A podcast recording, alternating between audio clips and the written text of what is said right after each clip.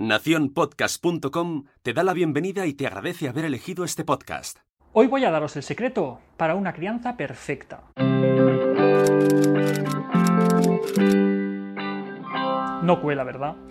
No cuela porque la crianza perfecta todos sabemos que no existen. Pero pese a que todos lo sabemos, a veces da la impresión de que hay dos formas de hacer las cosas con nuestros hijos, la buena y la mala. Y no hay nada más alejado de la realidad. Pensar que existe la forma buena y la forma mala de hacer las cosas da lugar a que a veces se monten entre padres y defensores de una manera y otra de hacer las cosas unas batallas tremendas. Ni existe la manera buena de criar a los hijos, ni existen las recetas para conseguirlo. No os las vais a encontrar en ningún libro, en ningún artículo, ni en ningún vídeo de esos psicólogos que salen en canales de YouTube.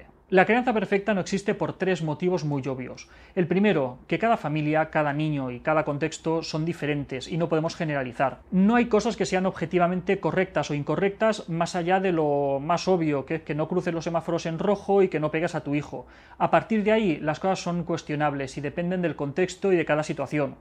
Segundo, no nos dejemos llevar por las apariencias. Los padres perfectos y los hijos perfectos para las películas, porque en el mundo real no existen. Yo soy el primero que a veces pierde la paciencia con sus hijos, que se me olvida lavarle los dientes o que hago que se me olvide porque estoy cansado, que miro el teléfono en el parque y todos hacemos esas cosas, no existen los padres perfectos. Y tercero, porque lo que en un momento determinado puede ser una muy buena idea y puede funcionar muy bien, quizá con el cabo del tiempo deja de serlo. ¿Por qué? Porque nuestros hijos cambian, nosotros cambiamos y las circunstancias que nos rodean también cambian. Y como nadie somos perfectos, lo que tampoco tenemos que hacer es juzgar, porque desconocemos cuáles son los motivos que llevan a cada familia a actuar del modo en el que lo hacen.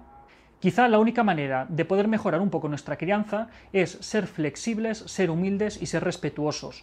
Ser flexibles porque lo que en un momento funciona, en otro momento quizá deja de funcionar y tenemos que ir adaptándonos a las necesidades de cada momento. Ser humildes para reconocer nuestros errores, que no somos perfectos, que nuestros hijos tampoco lo son y que nunca lo vamos a llegar a ser. Y al igual que nosotros no lo somos, los demás tampoco. Y tercero, ser respetuosos, pero no respetuosos solamente con nuestros hijos, ser respetuosos también con aquellas personas que deciden hacer las cosas de un modo diferente al nuestro, porque insisto, no sabemos lo que hay detrás de las decisiones que cada padre y cada madre decide tomar. ¿Veis? Os acabo de dar una receta, si es que no hay que fiarse de lo que dicen los psicólogos por YouTube. Hasta aquí otra píldora de psicología, espero que os haya gustado. Ya sabéis, darle al like, suscribiros y si tenéis cualquier duda, cualquier sugerencia, cualquier comentario que me queráis hacer, píldoras sin acento arroba albertosoler.es. Un saludo.